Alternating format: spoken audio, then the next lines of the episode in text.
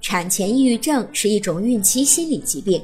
常常是由于孕妈妈对准爸爸产生了一些新的或者是不合理的期望，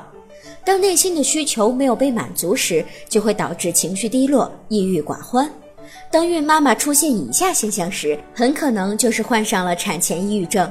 一、做任何事情都提不起兴趣，觉得生活很无趣；二、孕妈妈经常感到沮丧、伤心，心里总是觉得空荡荡的；三、注意力不集中；四、脾气突然变得暴躁，难以控制情绪；五、睡眠质量下降，有时会出现失眠的情况；六、出现食欲大增或是食欲不振的现象。七，时常感到非常疲惫，或时常感到精力充沛。八，情绪起伏大，有时会感觉到郁闷，有时却情绪高涨。九，总是过度担心宝宝健康的问题。如果孕妈妈们出现这些症状时，建议孕妈妈可以到医院咨询一下医生，并接受心理治疗。